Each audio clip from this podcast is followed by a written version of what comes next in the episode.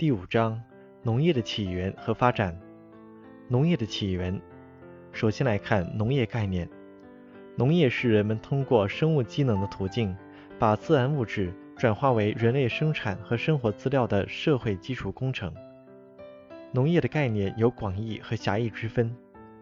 狭义的农业指耕作业，也称种植业；广义的农业则包括种植业、林业、牧业。副业、渔业等五个生产部门。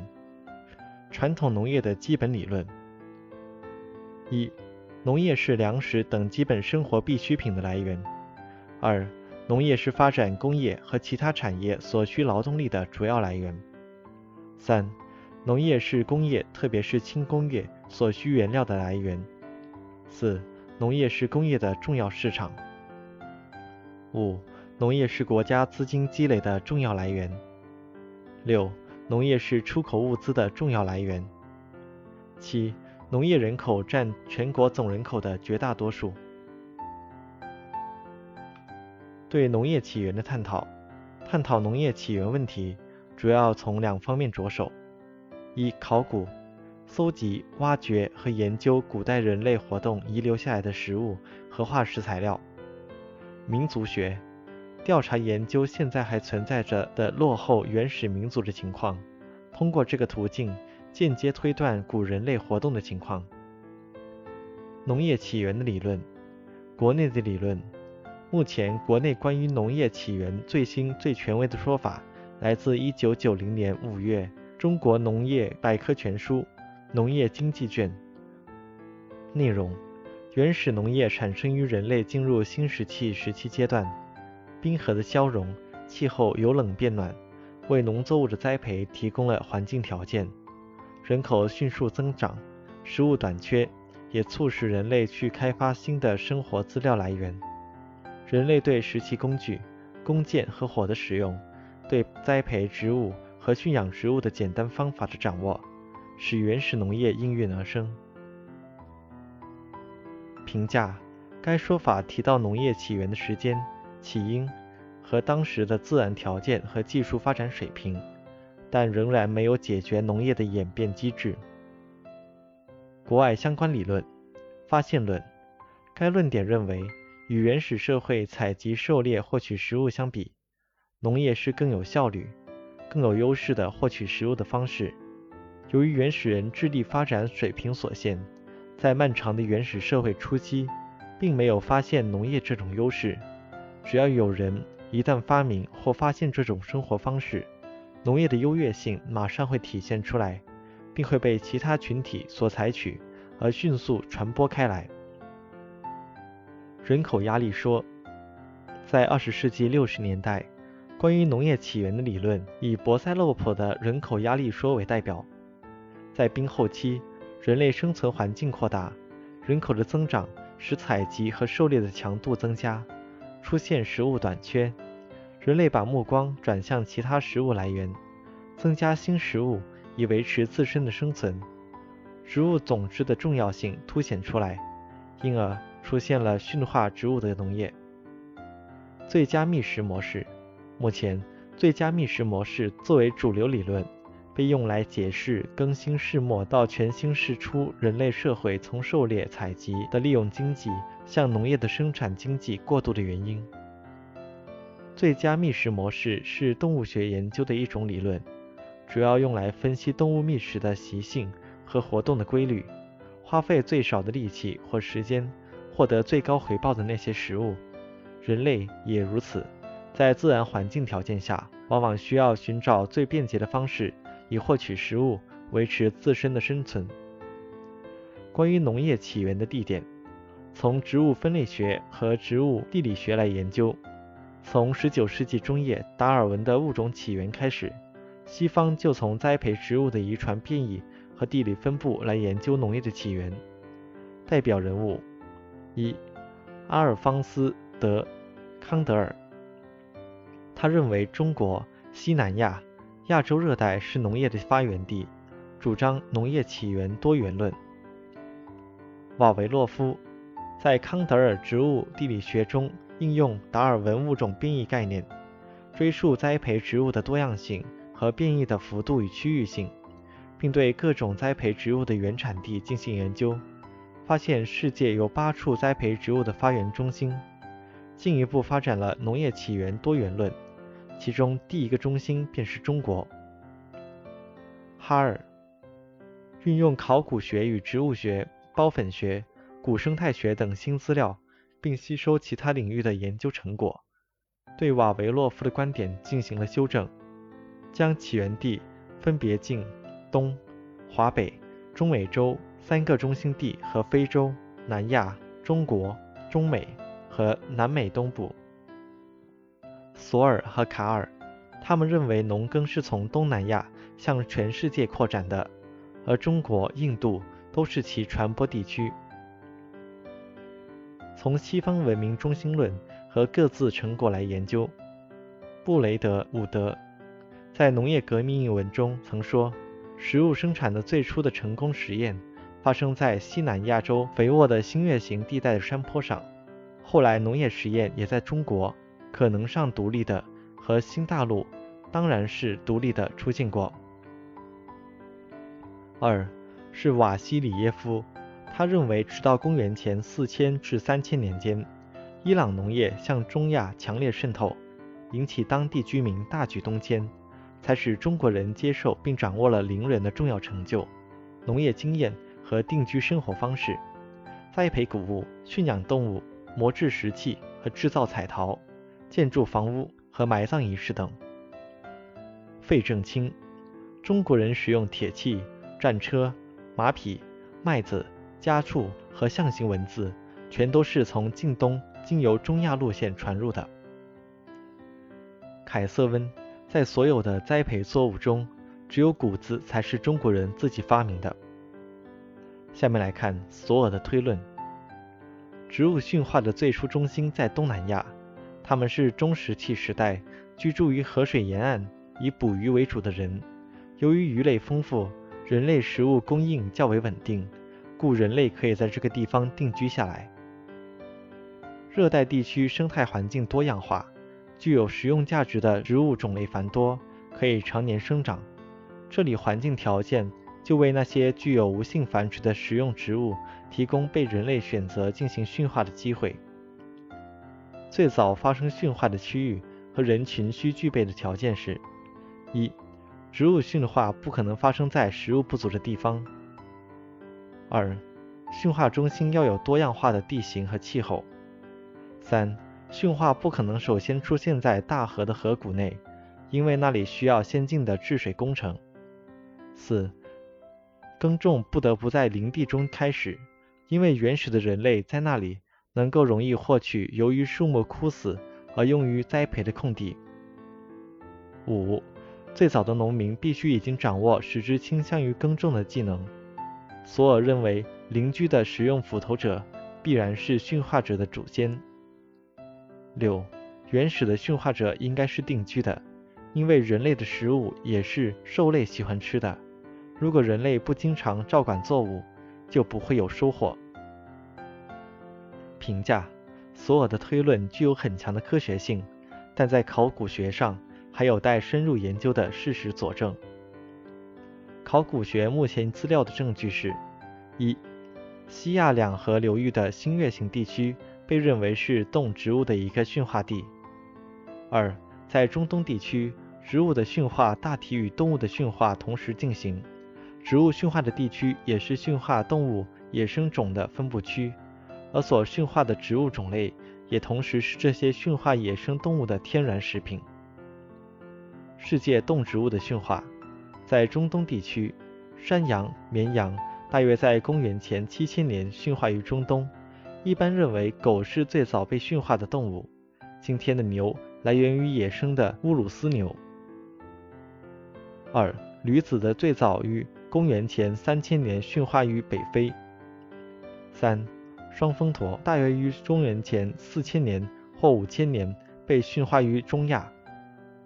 单峰驼被驯化于北非和中东地区，时间上晚于双峰驼。马在公元前三千年被驯化于里海东岸的草原上。南北美洲，南北美洲由于与欧亚非大陆之间隔着辽阔的太平洋和大西洋，在动植物驯化上非常独特。在作物方面，重要的驯化作物是玉米、马铃薯、田鼠。在动物方面，有美洲驼、羊驼和火鸡。美洲驼和羊驼虽然既可用于负重，又可以为人类提供肉、乳和毛，但由于体型小、负重量小，肉量不多，加上人工条件下繁殖不快，与旧大陆驯化的牛、羊和猪相比，其作用范围受到了很大的限制。在世界上其他地方也出现了其他物种的驯化的最早痕迹。农业的发展与类型：农业发展阶段，原始农业、迁移农业。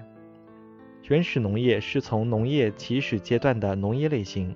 及迁移农业主要地区：一、南美洲的亚马逊地区；二、非洲中部的刚果地区；三、亚洲的新几内亚岛、东南亚的一些雨林地区。生产特点是：生产力水平极端低下，生产工具极其简陋。石头和木棍是人类最初的生产工具，它们几乎完全依赖于自然界，靠集体捕鱼、打猎。采集食物为生，刀耕火种是最主要的生产方式。评价一：进步性，迁移农业有利于充分利用空间，并且还能获得不同的食物，可以保证经常有新鲜的食物供应。有的作物成熟后，根茎可以在土壤中保持较长时期，随吃随取。不同作物营养不同，对人体健康的平衡也有一定的好处。局限性。一，当可利用的土地不多时，人口压力持续增加，每次刀耕火种的土地面积都要扩大。二，当其轮种速度加快，休闲时间缩短，不能满足植被恢复时间时，会引起环境恶化，使地力下降，形成恶性循环，使该农业生产方式无法维持。当恶性循环出现时，定居点不得不迁往他处。传统农业，传统农业的基本特征是：一、农业生产基本是孤立进行的，是一种生计农业。进行农业生产的人是为自己的生存而去进行劳作。农业工具得到改进，技术得到改进，积累了更丰富的生产经验，使土地可以连续耕作下去。三、农业劳动基本上靠体力。同时也用蓄力和简单的机械。四、农业生产水平低，剩余量少，积累慢，产量受环境条件的影响。五、土地基本都掌握在地主阶级手中，而进行农业生产的劳动者往往只拥有很少或完全没有耕地。传统农业的类型：传统农业有旱作农业、水稻农业、地中海农业。和游牧业四种类型。旱作农业主要分布在温带大陆的东岸及副热带干旱的山地和高原地区。该类型的农作物中，小麦占重要地位，其次是谷子、高粱、玉米、大麦、大豆、田鼠、马铃薯。经济作物有棉花、烟草、花生、大麻、亚麻、甜菜和杂豆等。家畜有牛、马、驴、骡。它们都用于劳役，作为肉食的有猪和羊，家禽主要是鸡。存在问题：作物灌溉主要靠自然降水，降水量与季节不稳定。该农业类型地区多是易受灾地区，对人口和经济可能造成严重影响。措施：解决水在渠道转运过程中的渗漏问题外，还发明了喷灌和滴灌新技术。在山区，为了防止水土流失，多采用梯田。水稻农业分布主要集中于中国的南方、东南亚、南亚的河流两岸、平原和沿海地区。由于水稻是劳动密集的农业，水稻农业地区是世界上人口密集的地区。生长要求：水稻生长除需要充足的水分和高温以保证其生长外，还需要平整的土地，方便排灌。地中海农业分布：地中海农业主要分布在温带大陆的西岸，零星分布在美国的西海岸、智利中部、南非和澳大利亚南部沿海。类型：作物主要是小麦、大麦，也种植玉米、水稻。在经济作物中，突出的是葡萄和油橄榄。家畜中有山羊、绵羊和猪。该地区新发展的主要是果品业、花卉业和旅游业。游牧业，游牧业是在干旱地区放养食草动物的一种自给自足的农业类型，分布于副热带和温带及其干旱的草原和荒漠地区。放牧的牲畜有羊、牛、马、骆驼等。东西方传统农业的形成，中国传统农业的形成。首先来看北方农业的发展状况。春秋战国到东汉时期，通过深耕细作、农力水利设施的修建，以及铁器、耕牛和灌溉技术的推广，北方旱作农业得到很大发展。南方农业的发展状况。春秋战国时期，南方农业发展缓慢，北方经济和文明发展速度不均匀，南北经济与文明发展速度不均衡。由于政治或动乱等原因，北方人口向南方迁移。南方水稻农业发展除本身技术改进外，还受劳动力的增加、优质稻种的推广和影响。在宋代，南方粮食产量已超过北方。欧洲中世纪农业，在中世纪时，欧洲农业在较长时间内都是短期休闲的农业，农业实行场田制。谷物种植用手散播，不成行，效率低，产量也低。产量一般只等于种子的四倍，种子的品质属于低产的，与现代杂交良种相比，质量很差。荷兰农业的创新，荷兰内外贸易的联系给农业市场提供很大机会。沿海地区、内湖沿岸农业迅速发展，创新了农业技术，形成了欧洲种植业。和饲养业相结合的混合农业。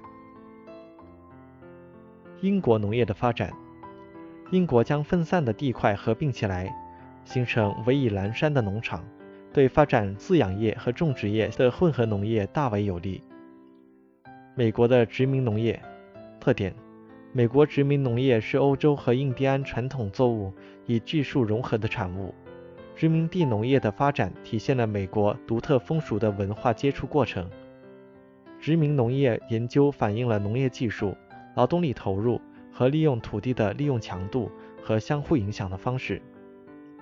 欧洲移民对农业的探索，在劳动力缺乏而土地多的美洲，放弃场田制农业，采取灌木休闲制，在较少劳动的前提下获得较多产量。现代农业。现代农业的基本特征：一、农业生产机械化、专业化、地域化程度越来越高，进入现代农业生产阶段；二、产品是作为商品进入市场，以获得利润为目的的；三、生物技术和基因工程在农业上广泛应用，使现代农业的单位面积产量大大超过了传统农业；四、现代农业也在向纵深发展。形成完整的农业生产体系，农业社会化程度很高。现代农业的类型：一、种植园农业。种植园是指在热带地区出现的新型的大规模的单一作物型的集约化农场，主要种植经济作物。特点是种植园专门生产热带作物，产品销售向欧美，多建立在热带沿海地区。便于产品装船运输。种植园的经营者和管理阶层多为白种人。谷物农业，谷物农业是面向市场、专业生产谷物的农业，其生产的谷物主要是小麦，其次是玉米、水稻。玉米多作为饲料，水稻的占比不高。谷物农业主要分布在美国、加拿大、阿根廷、澳大利亚、欧洲等国家和地区。中国的东北亦有分布，那里主要是生产春小麦的谷物农业。牲畜育肥农业，牲畜育肥农业是一种种植业与饲养业相结合的农业。这种农业以种植的谷物为饲料，以饲养的牲畜为最终产品投放市场，主要分布在美国的五大湖以南的大片地区。欧洲从西班牙北部开始，经地中海沿岸与大西洋波罗的海的沿岸地区的中间向东延伸的地区和巴西东南部地区。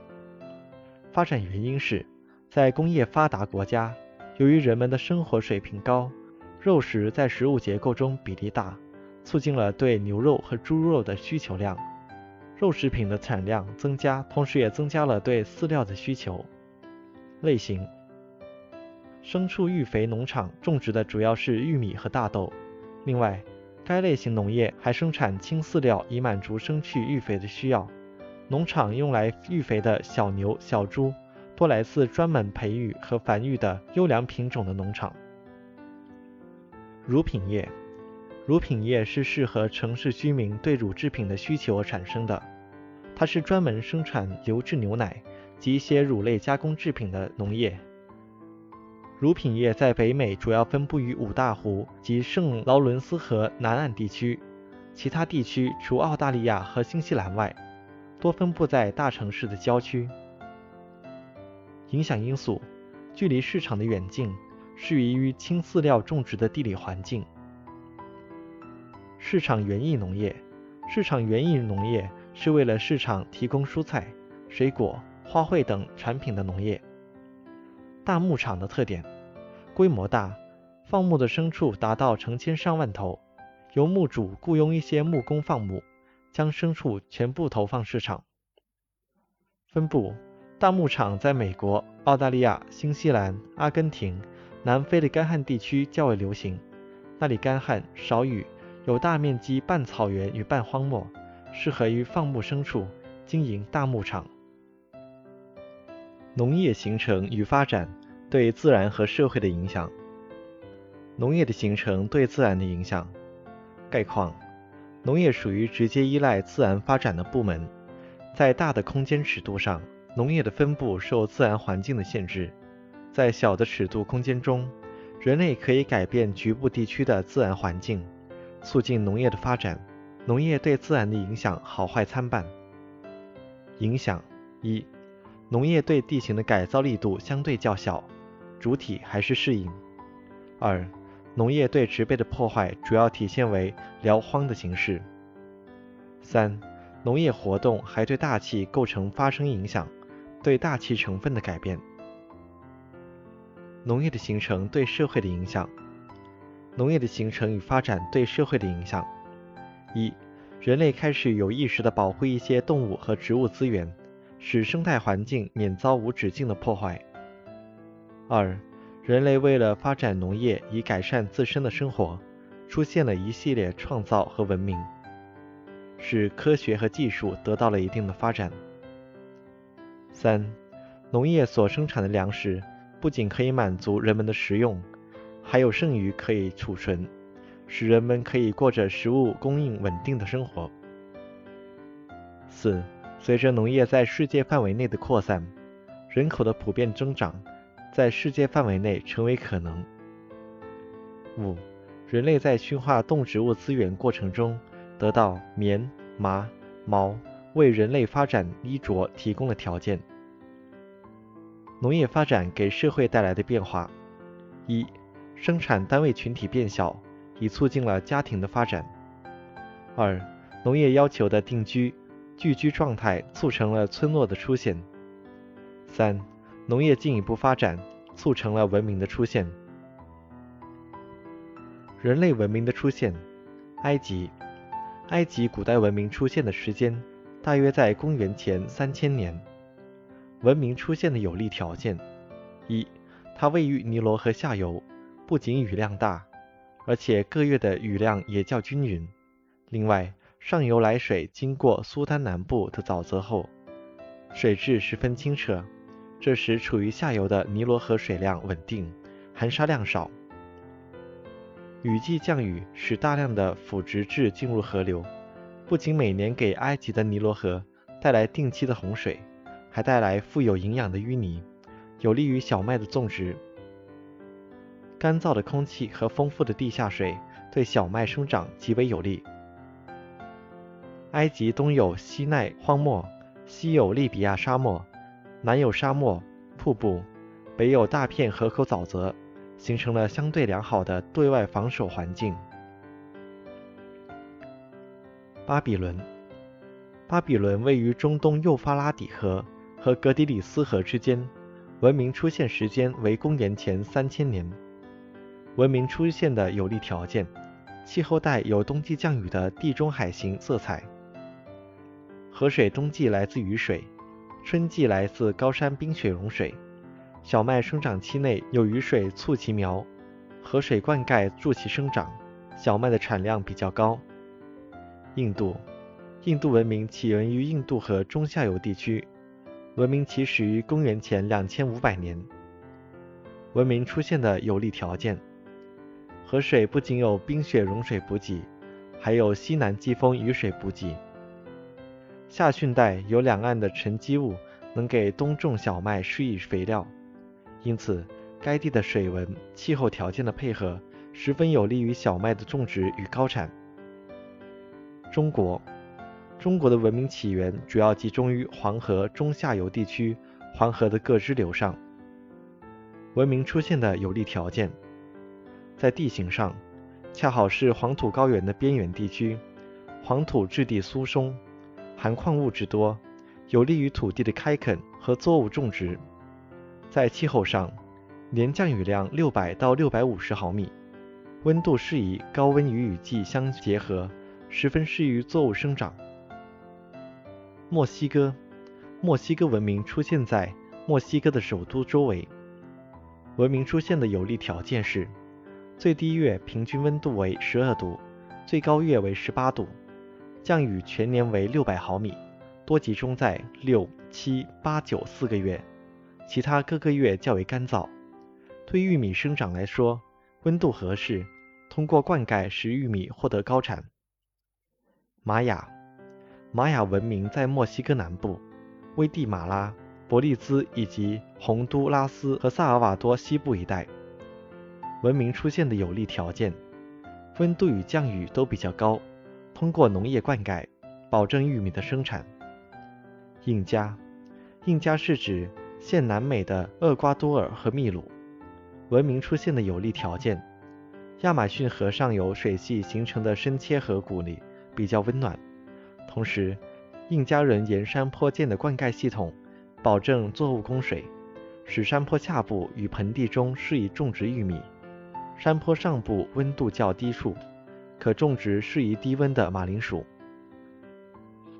世界粮食生产布局，小麦的分布，小麦是温带作物，其主要的分布区有：一、俄罗斯温带草原区的黑土带；二、美国和加拿大中部的小麦带，三、澳大利亚、印度的亚热带和热带草原区，四、中国的华北平原和东北平原。水稻的分布，水稻是生长在温度较高、水分充足的亚热带地区的作物，其分布区有：一、集中产区是亚洲东部和南部季风气候带，特别是该气候带的大河三角洲。江河冲积平原和沿海平原。二、墨西哥湾沿岸、密西西比河下游各地区。三、拉丁美洲部分地区、非洲和地中海地区亦有水稻种植。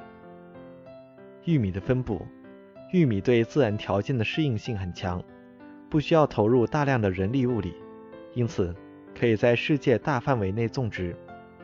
各大洲高温多雨产区，产量更多。主要分布在北美和欧洲。主要经济作物生产布局：经济作物是指具有某种特定经济用途的农作物。广义的经济作物还包括蔬菜、瓜果、花卉、果品等园艺作物。棉花的分布：棉花是亚热带作物，主要生长在北纬二十度到四十度之间的地区。随着灌溉技术的进步。和对棉花质量要求的提高，棉花生产逐渐向具有灌溉条件的干旱区集中。分布特点是：一、中亚，包括俄罗斯地区和中国的天山南北；东亚，包括中国的华北平原、长江中下游平原和关中平原。南亚包括印度的德干高原和印度河平原。美国，美国是世界上第二大棉花种植区。非洲东北部地区和拉丁美洲地区也是棉花的主要产地。糖类作物分布：甘蔗产于热带和亚热带地区，需要高温环境，生长期长。目前主要分布于南北纬三十五度之间，主要产地有南美、中美、加勒比海地区、大洋洲、南亚、东南亚和南部非洲等地。世界主要产甘蔗的大国有巴西、印度、中国、泰国等。甜菜，甜菜适合温凉的气候，以中温带地区种植最为广泛，主要分布在四十度到六十度的北纬之间的广大温带地区。世界生产甜菜的地区和国家主要集中在欧洲。饮料作物分布，世界上三大饮料主要是茶、可可和咖啡。茶是亚热带常绿作物，分布比较广泛，其范围在北纬四十二度以南至南纬三十三度以北广大低纬度地区，有四十多个国家种植茶。印度是世界上生产茶叶最多的国家，中国、斯里兰卡和肯尼亚也是重要的茶生产分布区。可可和咖啡，可可和咖啡都是热点经济作物。生长在高温多雨的热带地区，产品集中产于非洲西南沿岸和拉丁美洲沿海地区。可可主要产自非洲，咖啡主要产自拉丁美洲。巴西种植咖啡的面积最大，哥伦比亚咖啡产量居世界第二。畜牧业生产布局：畜牧业除少数分布在土地面积较大的发展中国家，如印度。中国、巴西、阿根廷主要分布在北美和西欧和东欧。二零零三年，世界肉类产量较大的国家集中在美国、巴西、德国、法国、印度。类型：牛肉产量较大的国家主要有美国、巴西、中国、澳大利亚、俄罗斯。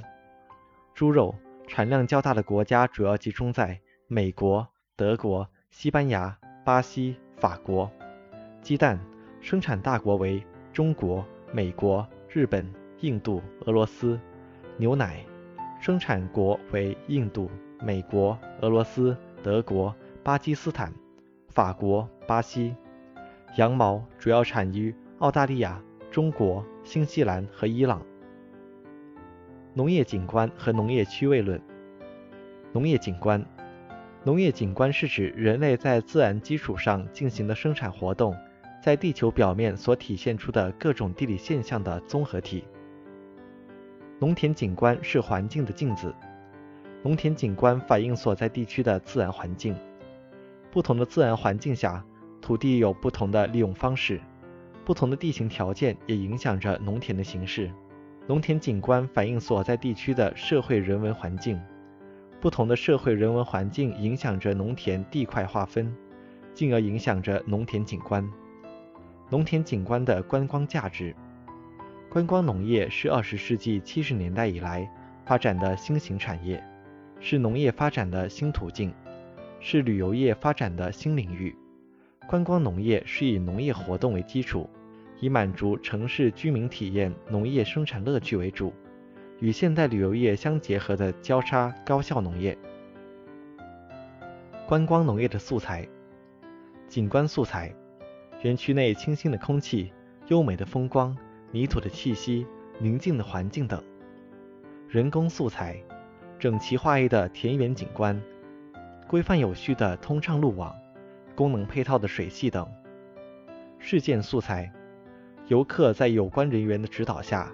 直接参与一些简单的农作实践活动，如钓鱼、捕虾、喂牛挤奶、踩车推磨等。